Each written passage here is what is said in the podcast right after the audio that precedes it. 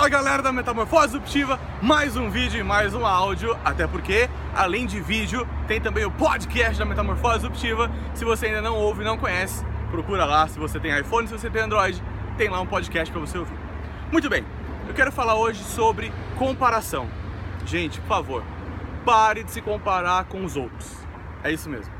Pare de se comparar com seu amigo, com seu vizinho, com aquela pessoa, a não ser que seja para se inspirar, aí tudo bem. Mas normalmente eu tenho recebido muitas mensagens no LinkedIn, principalmente, que dentro da mensagem sempre tem uma comparação, sabe assim? Do tipo, olha, eu tenho.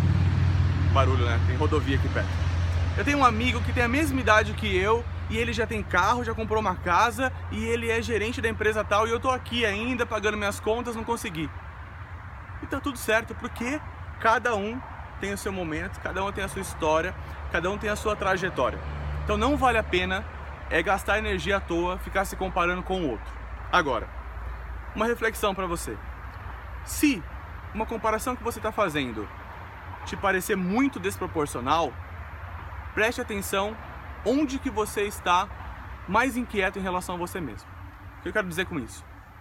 Você e seu amigo estão aqui no mesmo ponto, ponto A e ponto B.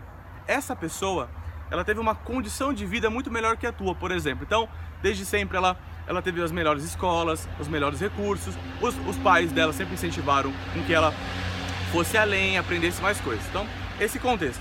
Você já não teve tanto recurso, já teve que conquistar muito mais, teve que sempre estudar em escolas menos privilegiadas ou mesmo fortes, né? Tem níveis de escola de fraco e forte, enfim, você escolhe o critério que você quer usar. Mas o ponto é, essa pessoa teve muito mais recursos que você, que está aqui e hoje vocês estão no mesmo nível.